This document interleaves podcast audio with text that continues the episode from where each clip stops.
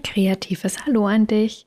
In dieser Folge spreche ich mit Jan Zelmanski über Bauanträge und wie es ist, eine nebenberufliche Selbstständigkeit aufzubauen. Viel Spaß!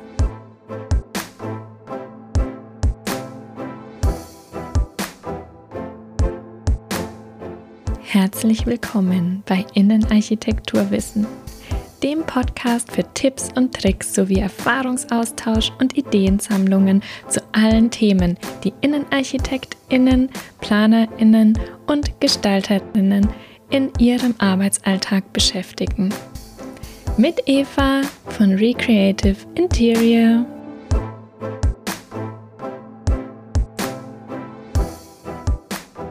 Ich habe heute bei mir im Podcast wieder einen ganz, ganz wundervollen Gast, den lieben Jan Zelmanski. Ich freue mich total, dass ich dich heute hier begrüßen darf. Jan ist ähm, noch angestellt im Bauamt ähm, und nebenberuflich selbstständig. Er ist praktisch ein richtiger Experte, was das Thema ähm, Bauanträge betrifft. Und ich freue mich sehr, dass ich ihn für meinen Podcast gewinnen konnte. Lieber Jan, stell dich doch gerne auch mal vor und schön, dass du dir die Zeit heute nimmst. Ja, guten Morgen, Eva. Danke für die Einladung und dass ich heute hier sein darf. Und ähm, ja, dass es dieses Jahr auch noch geklappt hat, das freut mich besonders. Ja, Mhm. einmal zu mir. Ähm, ich bin noch vollberuflich im Bauamt angestellt, was für einen Innenarchitekten, ich glaube, schon so direkt die, der erste Punkt ist, der eher ungewöhnlich ist. Mhm. Und ähm, ja, wie kommt man dahin als Innenarchitekt ins Bauamt? Letztlich ähm, habe ich während des Studiums und ähm, darüber hinaus äh, im Büro gearbeitet. Wir haben Fertighausanträge gezeichnet Mhm. für die Mhm. größte äh, Firma letztlich in Deutschland. Mhm. Und ähm, da war alles dabei. Also wir mussten die Grundrisse umplanen, aber auch letztlich die kompletten Bauanträge erstellen, zeichnen, Mhm. darstellen, die Formulare. Ähm, das war ganz angenehm zum doch sehr theoretischen und ähm, eher aufs rein optische bedachte Studium, Mhm. sodass man da schon die harte Praxis letztlich hatte und äh, auf die Behörden zugeworfen wurde. Mhm. Und äh, ja, darüber möchte ich heute gerne mit euch sprechen und euch erzählen.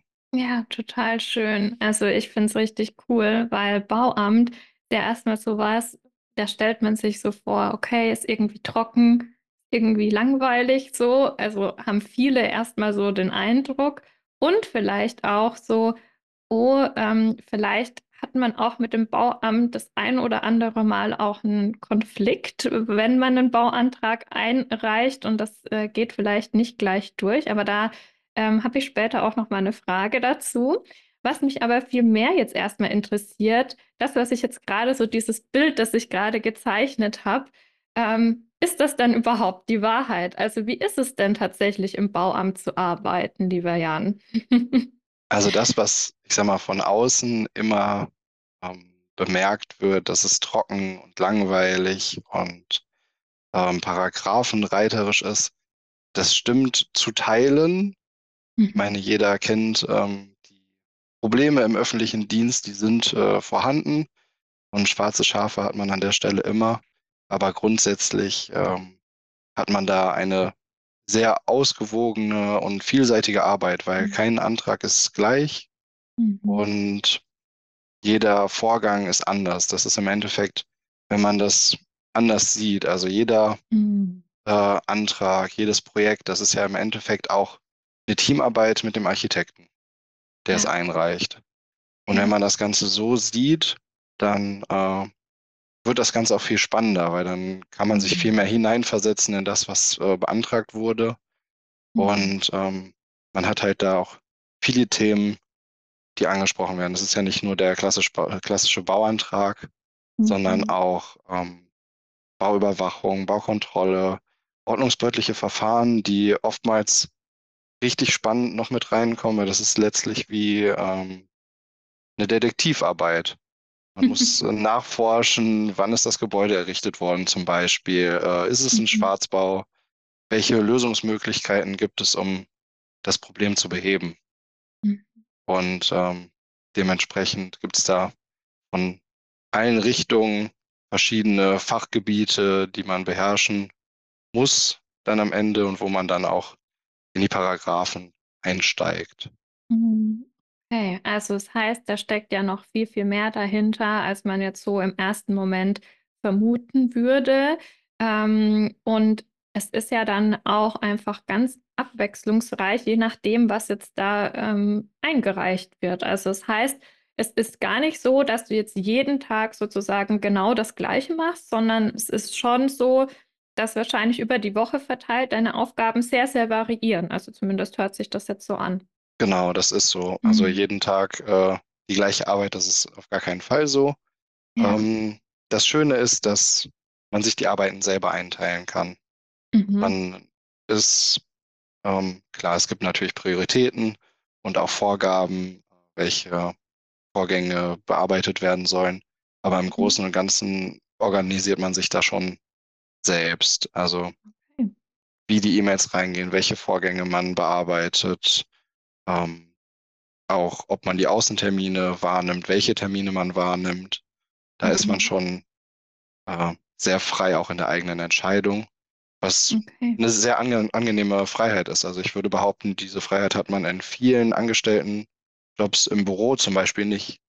Ja, So, da ja. ist teilweise dann eher, dass man mehr oder weniger immer das Gleiche macht. Und das hat man im Mhm. Bauamt meiner Meinung nach fast nicht. Voll spannend. Das hätte ich jetzt gar nicht vermutet. Hat sich schon auf jeden Fall gelohnt, mit dir zu sprechen, um da einfach mal einen Einblick zu bekommen, weil wir sitzen ja äh, die meiste Zeit auf der anderen Seite des Telefons oder der E-Mail ähm, und da einfach mal so auch die Einblicke zu bekommen und halt auch von dir eben diese beiden Expertisen. Ja, du, du sitzt auf der einen Seite auf dem Stuhl, aber manchmal ja auch auf dem anderen und reichst ja selber einen Bauantrag ein, ähm, was du ja in deiner nebenberuflichen Selbstständigkeit machst. Und ähm, finde ich echt wirklich mal einen schönen Einblick zu bekommen und mal so diese andere Sichtweise. Und du hast vorhin noch was ganz, ganz Spannendes gesagt, nämlich das, wie man auf die Dinge blickt, ja, das Mhm. ähm, entscheidet eben sehr, sehr stark darüber, wie wir uns dabei auch fühlen und ähm, was das letztendlich halt auch mit uns dann als Arbeitnehmer ausmacht. Denn wenn wir nämlich das Gefühl haben, ah, okay, ja, jetzt muss ich halt immer wieder das Gleiche machen und ähm, oh, ist ja voll langweilig, dann geht man auch mit einer ganz anderen Mot Motivation an die Aufgaben ran, als wenn du eben, du siehst es ja so, du kannst es dir frei einteilen, du, du schaust einfach, dass es alles läuft, aber dennoch bist du einfach flexibel. Ähm, das ist ja eine ganz andere Sichtweise auf die Dinge, als es vielleicht jetzt wieder andere haben. Und wie du sagst, es ist egal, ob im Angestelltenverhältnis oder in der Selbstständigkeit, es gibt immer wieder Leute, ähm, die schwarzen Schafe, wie du es vorhin genannt hast, die die halt dann einfach negativ vielleicht auffallen. Und das ist aber ja häufig das, was dann im Kopf von den Leuten leider ähm, ja, bleibt und was so den Eindruck dann von außen eben erweckt. Mm, Ich würde jetzt gerne mit dir, bevor ich auf deine Selbstständigkeit zu sprechen komme, noch mal so ein bisschen in das Thema Baueinträge wirklich Mhm. reingehen. Gerne. Ähm, denn in deiner täglichen Arbeit hast du ja, wie, wie du es gerade gesagt hast, so diese Teamarbeit mit Architekten, Innenarchitekten. Ähm, was sind denn so Dinge, ähm, die dir auffallen, was vielleicht öfter mal falsch gemacht wird, vielleicht auch von Leuten, die noch nicht so viel Ahnung haben oder noch nicht so viel Erfahrung haben? Oder ist es oftmals eher etwas, dass, dass Formulare vergessen werden auszufüllen? Oder ist es eher was ähm, Baurechtliches, was falsch gemacht wird? Mhm. Also nimm uns gerne mal so ein bisschen mit rein, was so die häufigsten Fehler sind, die dir so auffallen und wie man die vielleicht auch vermeiden kann, weil das ist ja für die Hörer immer besonders wichtig. Ja, sehr gerne. Ähm, das kann man ganz gut zusammenfassen und eigentlich geht es wie bei fast allem um das richtige Fundament, auf dem die Hm, Arbeiten ruhen. Und ähm, das heißt, an der Stelle muss die Grundlagenermittlung viel, viel, viel mehr Inhalt und ähm, Vorsorge bekommen. Das ist Hm, das Hauptproblem, also dass man oftmals Anträge bekommt, wo schon die Grundlagen nicht richtig recherchiert sind. Das heißt an der hm, Stelle das ähm, Bauplanungsrechtliche, mhm, das ist ähm, bezogen aus der, äh, nicht aus der Bauordnung, Ähm, und da muss man natürlich schauen, hat man einen Bebauungsplan, hat man äh, den planungsrechtlichen Innenbereich nach äh, 34 oder sogar einen Mhm. Außenbereich nach äh, 35 BauGB. Das wäre natürlich an der Stelle, ähm, ist das immer schon ein Punkt, wo es das Projekt deutlich schwieriger wird, in jedem Fall. Mhm. Und ähm, wenn das geklärt ist, Themen wie Erschließung, was ist vielleicht an dem Gebäude schon genehmigt, was vielleicht auch nicht, dass man Mhm. da schon vielseitiger schaut. Also klar, das geht dann auch sehr ins Detail, wenn man dann sagt, okay, wie ist das Grundstück erschlossen oder liegt es in zweiter Reihe, passiert dazwischen irgendwas? Das sind oftmals Probleme, die dann hochkommen, die dann auch wirklich äh, schwierig werden zu lösen, weil da in den Mhm. Grundlagen schon was nicht passt. Also wenn jetzt jemand Okay. zu mir Beratungstermin kommt ähm, und hat schon ein fertiges Haus geplant, also einen Anbau äh, in enormer Größe, und ich frage ihn dann, ja, ist das denn ein Bebauungsplangebiet oder 34, hast du dich damit auseinandergesetzt? Und da kommt leider oftmals die Frage, nein, das ist, das ist der falsche Schritt. Also man macht dann irgendwie schon Mhm. drei Schritte zu viel und steckt da Arbeit rein, die dann im schlimmsten Fall nicht funktionieren wird, weil es zum Beispiel eine hintere Baugrenze gibt, die das, äh, den Anbau schon nach einem Meter begrenzen würde oder die Mhm. umgebende Bauung das einfach nicht hergibt, dass es einen Vorgarten gibt, wo keinerlei Treppen, äh, Carports oder ähnliches zum Beispiel angebaut werden dürfen. Also Mhm. da äh, die Basis ist da das Wichtigste. Okay, also das heißt, ähm, da schon mal ordentlich auch Zeit in die Recherche reinzustecken, wenn es eben um sowas geht, dass man sowas dann vermeidet, äh, dann letztendlich beim Bauamt zu sitzen und, ähm, wie du gesagt hast, viel Zeit schon reingesteckt zu haben, ähm, und dann ist die Arbeit umsonst gewesen, weil es gar nicht genehmigungsfähig ist, was man geplant hat und man hätte es vorher schon herausfinden können, ob es genehmigungsfähig ist, wenn man eben diese Dinge erfragt hätte. Also du hast jetzt von Bebauungsplan gesprochen, du hast von ähm, Grundstücksgrenzen auch nochmal gesprochen. Ähm, gibt es da vielleicht auch von den Bauämtern, ähm, wie, also ich weiß zum Beispiel, dass es ja auch ein bisschen unterschiedlich ist, je nach ähm, Stadt und auch je nach Land, also je nach Bundesland gibt es ja auch wieder unterschiedliche ähm, Richtlinien, nach denen man sich richten muss oder auch eben Gesetze. Ähm, wie ist das? Gibt es teilweise vielleicht auch ähm, wie Checklisten oder sowas, was man sich noch mal runterladen kann? Also du siehst schon aus meiner Frage, bin Mhm. tatsächlich jemand, ich habe mich damit noch nicht so sehr auseinandergesetzt, weil meine Projekte bisher immer ähm, entweder so waren, dass ich erst dazu kam, nachdem schon eine Genehmigung ähm, eben war, also nachdem ein Architekt oder so sich darum gekümmert hat, oder es war halt eben so, dass, dass es gar nicht notwendig war, einen Bauantrag zu stellen. Also ich habe, habe praktisch nur diesen, ähm, diese Fortbildung, der voll, vollständige Bauantrag Mhm. eben bei der Architektenkammer gemacht. Ähm, habe da natürlich so theoretisches Verständnis dafür, aber ich bin da einfach überhaupt nicht so in der Tiefe drinnen. Deswegen hat mich das auch so sehr interessiert, mit dir auch zu sprechen, ähm, weil natürlich du einfach da eine ganz, ganz andere Expertise mitbringst. Du bist tagtäglich damit ähm, äh, in, in, äh, in Kontakt, nicht in Verbindung. Und ähm, bei mir ist es halt so, ich habe praktisch theoretisches Wissen, aber es noch nie angewandt, weil es einfach noch nie notwendig war. Und ich Mhm. finde, das ist ja auch überhaupt nicht schlimm und man kann sich ja dann auch immer informieren. Nur ich glaube, dass es vielen so geht wie mir. Und deswegen einfach so vom Laien her jetzt mal gefragt, wie, wie geht man denn da am besten vor, dass man auch wirklich alles vollständig hat? Also ich habe jetzt bei der Fortbildung natürlich wie so eine Checkliste bekommen, ähm, bei der Fortbildung von den Architektenkammern, aber vielleicht gibt es ja da auch von den Bauämtern irgendwie was, wo man sich nochmal belesen kann. Ja, das ist tatsächlich ein sehr schwieriges Thema an der Stelle, was ich Mhm. auch ähm, in der Ausbildung schon an der Stelle kritisiere, Mhm. weil das ist etwas, was man nicht vernünftig beigebracht bekommt, auch nicht Ja, ähm, in der Tiefe. Und das ist nun mal ja. In so vielen Punkten essentiell. Welche Themen sind überhaupt genehmigungspflichtig? Ähm, Mhm. auch wenn es reine Innenarchitektur ist, eine Ja, Nutzungsänderung ist in den meisten Fällen genehmigungspflichtig. ja. Verändere ich da irgendwas drin, dann kommt es auch immer drauf an, verändere ich Rettungswege, ist es genehmigungspflichtig. Da Mhm. muss man dann schon systematisch vorgehen und im besten Fall, auch wenn man nicht viel damit arbeitet, sollte man die Bauordnung kennen. Also da gibt es sehr viele Fallstricke, die auch in der reinen Innenarchitektur ähm, zu Fallstricken dann werden können. Mhm. Da ist allgemein zu sagen schwierig, was man Mhm. da beachten sollte, weil es einfach so vielfältig ist. Ja. Für den Fall des Bauantrags gibt es äh, eine Checkliste, die habe ich für mich auch äh, vorbereitet. Mhm. Ähm, das ist tatsächlich ein guter Punkt, dass du das ansprichst, weil vielleicht interessiert das ja wirklich die Leute. Ja. Und dann kann ich das äh, gerne ausarbeiten und zur Verfügung stellen, Mhm.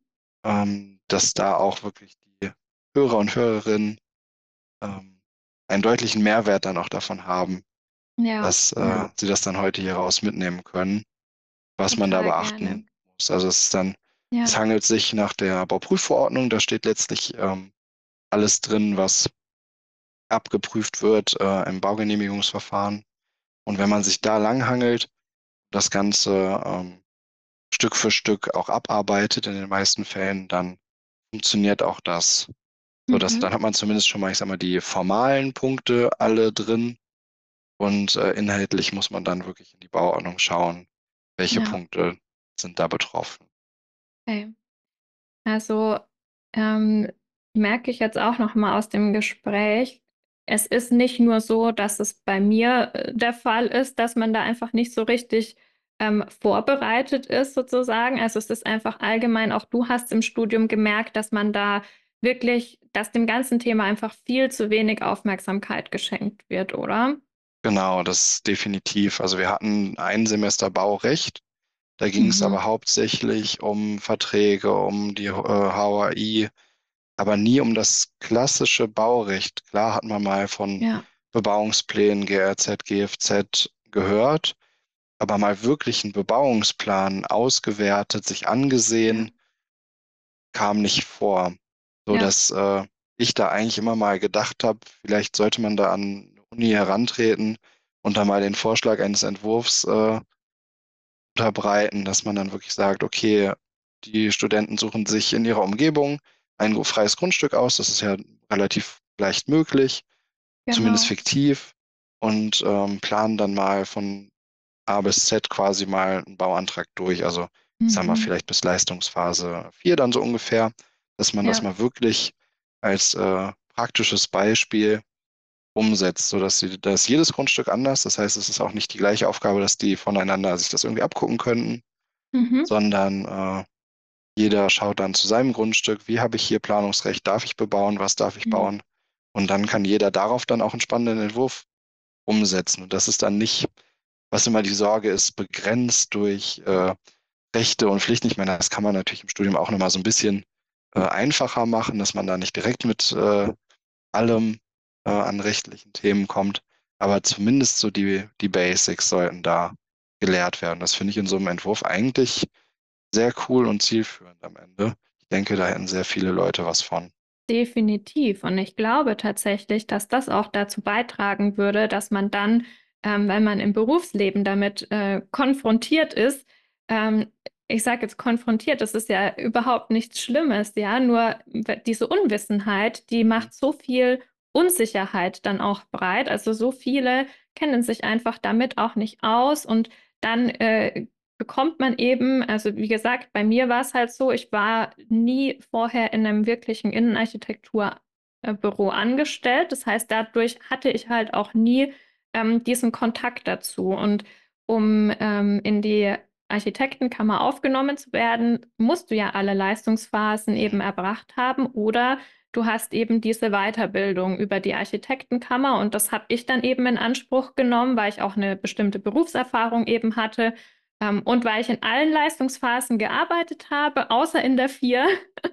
Und das ist halt total spannend, ähm, dass man sich so denkt, okay, ich arbeite jetzt schon so, so lange in diesem Berufsfeld, aber genau dieser Punkt, der hat mir halt gefehlt und das wäre letztendlich auch dann das Ausschlusskriterium gewesen für die Architektenkammer zu sagen, nee, Mhm.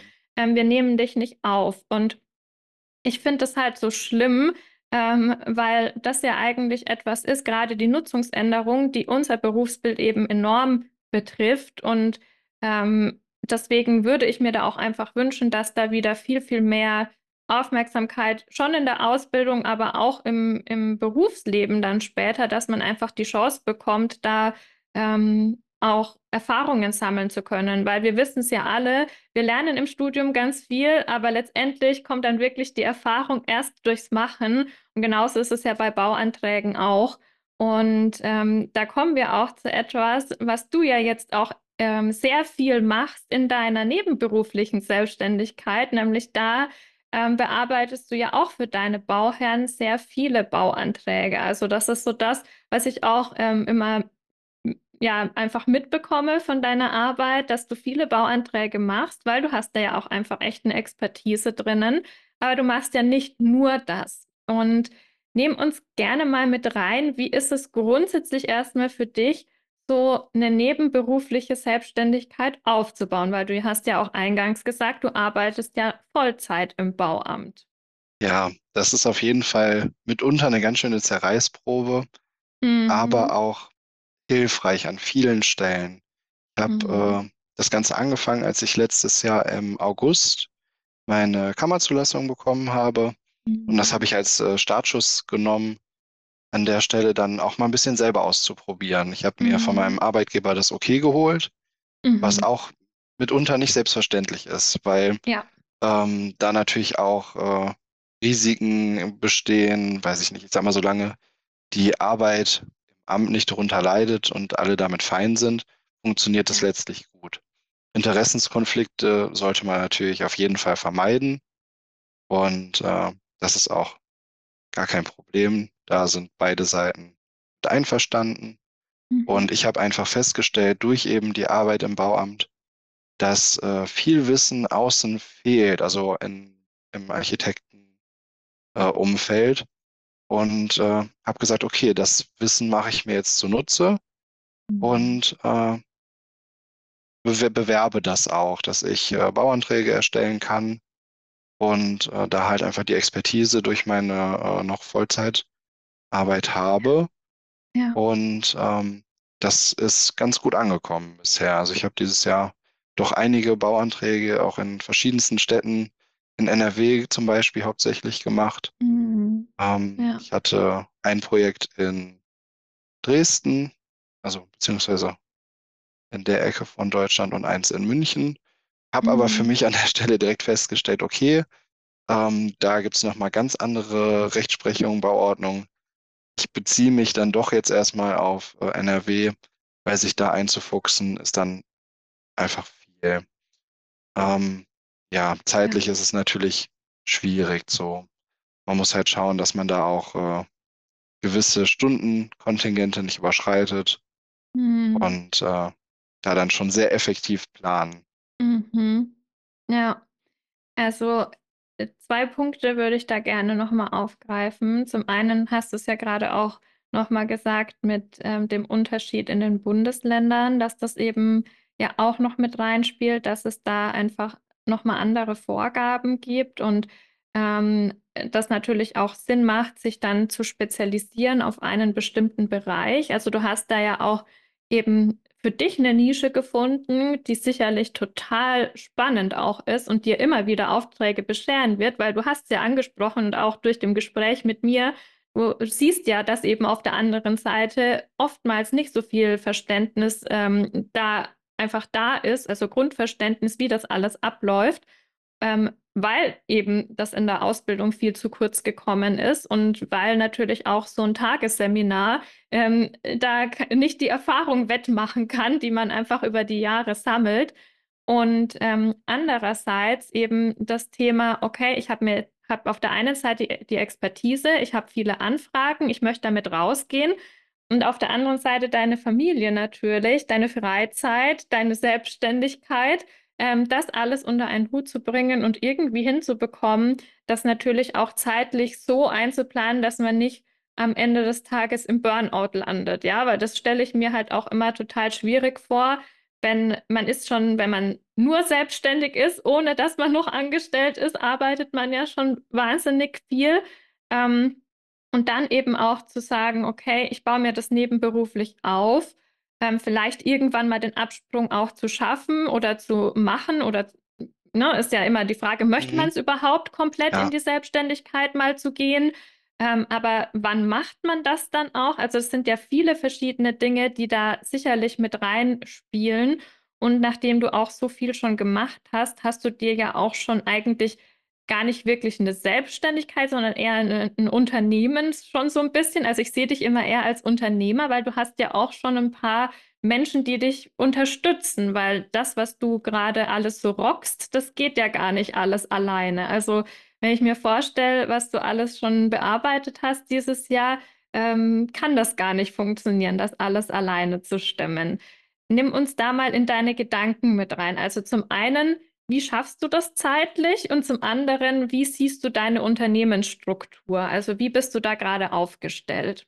da bin ich zum Glück ganz gut aufgestellt, äh, durch meine Familie, die mir da viel den Rücken stärkt. Meine Frau macht da Hm, durchaus auch viel mit und äh, geht das auch äh, zeitlich mit, weil da, natürlich haben wir in unserer privaten Freizeit dadurch Einschränkungen, Mhm. Aber was wichtig war in der Zeiteinteilung, ist, dass ich, äh, ich starte sehr früh im Büro. Mhm. Ähm, ich bringe den kurzen morgens in die Kita und danach fahre ich ins Büro. Dann, das heißt so um 8 Uhr rum bin ich im Büro und dann ja, ist man vor 17 Uhr auf jeden Fall zu Hause und dann ist natürlich die Zeit danach erstmal Quality Time mit der Familie, mit dem Kleinen, bis er dann ins Bett geht. Dann äh, muss man halt schauen, dass man die alltäglichen Dinge gerockt bekommt. Und ähm, ja, abends setze ich mich dann hin und äh, kümmere mich dann um die Projekte. Mhm. So, dass man dann, also die zeichnerischen Sachen, äh, die sind dann hauptsächlich abends. Wenn ich äh, Aufmaßtermine oder generell Termine habe, die äh, sind dann meist unter der Woche oder halt am Wochenende vormittags, also am Mhm. Wochenende vormittags, unter der Woche nachmittags. Und äh, da muss man schon schauen, wie man den Spagat schafft zwischen Familie, Hauptjob und äh, dann der äh, Nebentätigkeit als äh, Selbstständiger. Das ist schon mit viel Zeitmanagement äh, verbunden und Toleranz aus der Familie. Mhm. Ähm, und die Anzahl oder ich sag mal auch die Größe der Projekte funktioniert, wie du schon sagst, nur dadurch, dass ich äh, Unterstützung und Hilfe habe. Ich Mhm. arbeite da mit äh, zwei äh, Freelancern zusammen, die mir da viel zuarbeiten an der Stelle, Mhm. weil ich für mich festgestellt habe, meine Zeit ist endlich. Ähm, ich habe nur 24 Stunden am Tag und äh, welche Themen kann ich outsourcen? Wo kann ich, also auch gut, ohne dass ich am Ende da Probleme mit habe, ähm, die abzugeben? Ja. Weil das ist der Punkt, den man schaffen muss, weil sonst ist es, wie du sagst, dann hängt man irgendwann hinterher und ist am Rudern, ähm, weil man merkt, okay, ich schaffe das alles nicht. Man muss Arbeiten Mhm. abgeben können. Ja. Und wenn man das vernünftig gestaltet, dann äh, können da super Zusammenarbeiten, Kollaborationen äh, draus entstehen, wo beide Seiten dann wirklich auch was von gewinnen, weil zum Beispiel äh, können die beiden full remote von egal wo, egal wann arbeiten. Ähm, es gibt ein Datum, zu dem ich die Arbeiten brauche Mhm. und der Rest ist fein. Also da stecke ich sehr Mhm. viel Vertrauen rein und das hat bisher echt immer wunderbar funktioniert. Total gut. Ja. Und was ich bei dir eben so gut finde, dass du das siehst und dass du auch sagst, ich hole mir da Unterstützung, weil viele sind ähm, an dem Punkt, dass sie einfach viel zu viel Arbeit haben und aber sagen, ich traue mir das gar nicht zu, jemanden noch mit dazu zu holen, der sich dann um Dinge kümmert. Und wie du aber sagst, wenn man sich einen Freelancer holt, ist es ja noch mal was ganz anderes, als wenn man sich jemanden wirklich schon fest anstellt, ja. Also das ist ja mit einer ganz anderen Verpflichtung dann auch verbunden. Und viele denken, okay, Mitarbeiter ist gleich Festanstellung, aber es kann ja genauso gut heutzutage, ähm, gerade durch das, dass so viele remote auch arbeiten können, kann das ja super gut auch funktionieren, wenn man sich wirklich einfach mal einen Freelancer mit dazu holt. Und man kann das ja projektbezogen machen. Man kann auch sagen, man, man macht da irgendwie ein, ein festes, in Anführungszeichen Mhm. festes äh, Miteinander aus und sagt, okay, immer wenn ich ein Projekt habe und dann gebe ich dir eben einen Teil der Arbeit auf jeden Fall ab und dann ist das ja auch für die Freelancer wiederum toll, wenn das einfach langfristig funktioniert und man da zusammenarbeiten kann. Man kann ja auch da wirklich sagen, okay, diesen Monat habe ich jetzt so und so viele Stunden für dich eingeplant ungefähr oder halt dann mal weniger. Aber man ist ja da flexibel und ich mache es ja auch so. Ich habe ja auch zwei Assistentinnen, die eben als Freelancer arbeiten, also virtuelle Assistentinnen, die können auch von überall arbeiten. Aber auch ich würde das natürlich nicht schaffen, alles komplett alleine zu machen. Und dieser Punkt aber, sich einzugestehen, jetzt geht's nicht mehr anders. Ich muss jetzt mal wirklich jemanden dazu holen und dann auch bereit sein, dieses Loslassen und das Abgeben und wirklich auch darauf zu vertrauen, es wird dann schon erledigt. Vielleicht ist es nicht genau so, wie du es jetzt machen würdest, aber trotzdem ist es ja deswegen nicht schlechter. Ähm, dieses Denken haben viele aber nicht. Die denken immer, ich mache es lieber gleich selber, weil dann ähm, ist es auch so, wie ich es eben haben möchte. Aber wenn man eben irgendwann auch mal diesen Schritt gehen will ins Unternehmertum, dann ist es sehr gut, wenn man schon frühzeitig auch übt, das Delegieren und frühzeitig auch übt, das Vertrauen in andere zu haben. Und das finde ich bei dir so cool, dass du das eben auch jetzt schon machst. Ähm, und du machst es sicherlich auch nicht nur, weil du nicht so viel Zeit hast, sondern weil du ja wahrscheinlich auch ähm, vorhast, das langfristig mal ein bisschen größer aufzuziehen, oder? Also nimm uns mal mit rein, was sind so deine Pläne, wenn du darüber Ja, sprechen möchtest. also so ganz genau in Stein gemeißelt ist es noch nicht. Muss Ähm, ich habe so die Idee, dass man ähm, in 2025 zum Beispiel äh, dann schon jemanden wirklich auch fest einstellt, einfach weil dann Mhm. ähm, die Projekte, das Netzwerk nochmal deutlich gefestigter äh, ist Mhm. und dass man da dann auch jemanden wirklich Vollzeit beschäftigen kann, weil aktuell ist das natürlich noch ähm, mitunter unplanbar. Da kommen die Sachen Mhm. Stück für Stück und man muss dann halt äh, schauen, kann ich das gerade abgeben? Hat äh, der Freelancer auch Zeit, äh, Mhm. das zu übernehmen? Weil da muss man natürlich auch immer in der Kommunikation bleiben. So, hey, ich habe da jetzt gerade was, wie sieht es bei dir aus?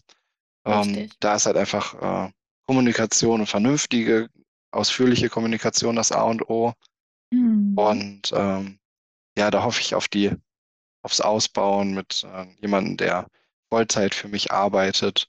Ob ich dann, wie ich im Bauamt dann noch bin, weiß ich nicht. Ich könnte mir äh, alles vorstellen, also auch Mhm. jemanden anzustellen, obwohl ich noch Vollzeit im Bauamt zu, äh, Mhm. arbeite, wäre für mich jetzt äh, vorstellbar, Mhm. weil das ist im Endeffekt nur eine Sache der Planung, der Absprache ähm, und auch machbar. Da muss man sich Ja. nur Gedanken über die Räumlichkeiten machen. Aktuell äh, habe ich noch kein klassisches Büro, sondern Homeoffice-Raum. Und Mhm. äh, da muss man dann natürlich anders planen. Aber würde mich Ja. auch freuen, wenn man dann den Schritt dann auch macht. Äh, auch für Kundentermine etc. ist natürlich deutlich angenehmer, wenn man auch da vorzeigbaren Raum dann hat. Aber auch da wieder, es braucht es erstmal nicht zu Beginn. Also du bestätigst es auch wieder und bei mir war es ja ganz genauso. Man braucht es nicht unbedingt. Also es ist in der heutigen Zeit alles machbar. Also auch da wieder, unsere Gedanken beschränken uns ja dann eher in dem Tun.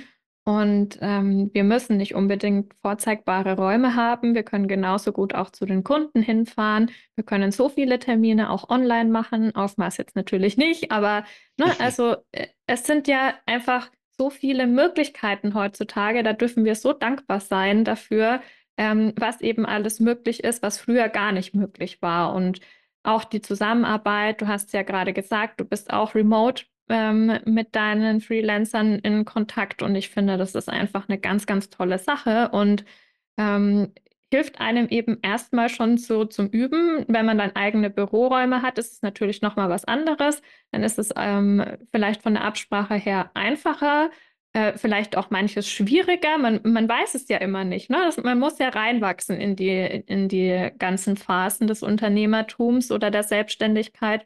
Und ich finde es auf jeden Fall sehr cool, was du vorhast und freue mich, dass ich dich da auch noch ein bisschen weiter ja einfach begleite und sehe.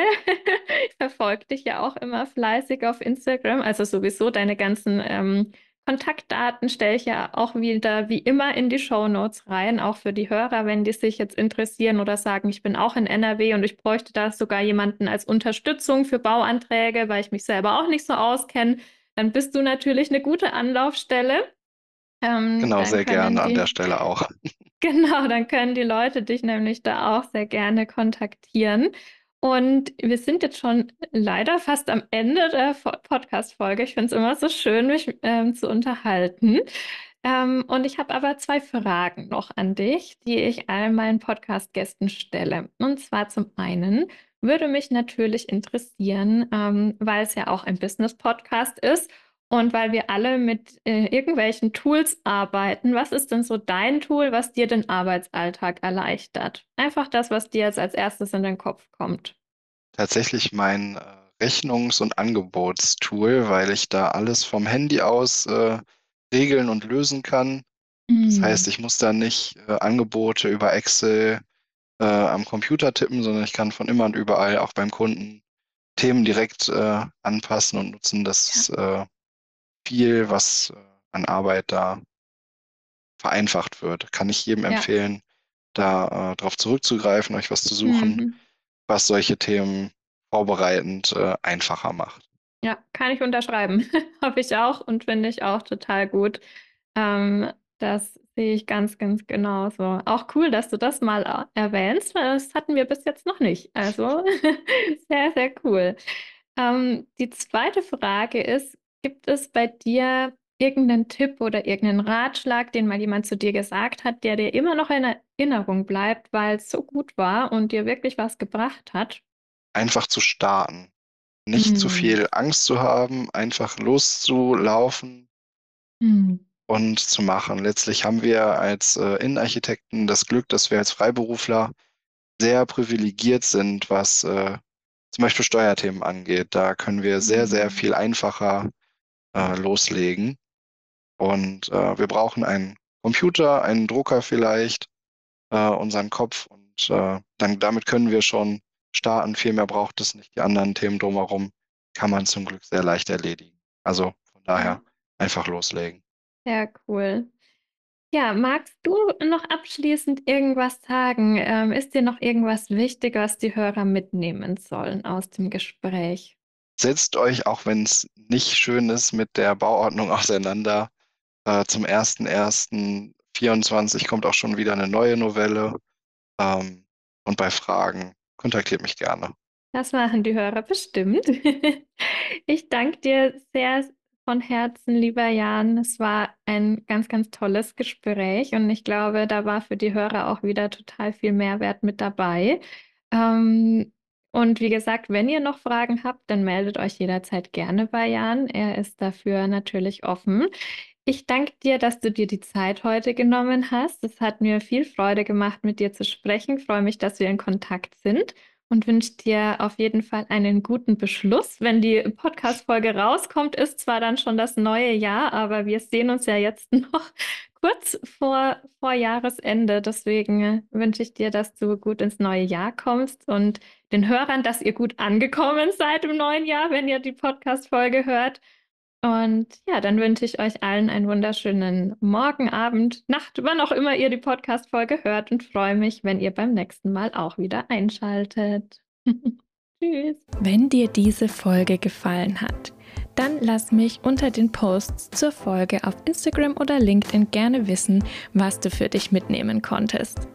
Ich freue mich auch, wenn du auf Spotify oder Apple Podcasts eine 5-Sterne-Bewertung dalässt und den Podcast damit unterstützt. Und immer dran denken, Konkurrenzdenken war gestern, Schwarmintelligenz ist heute. Herzlich kreative Grüße, deine Eva.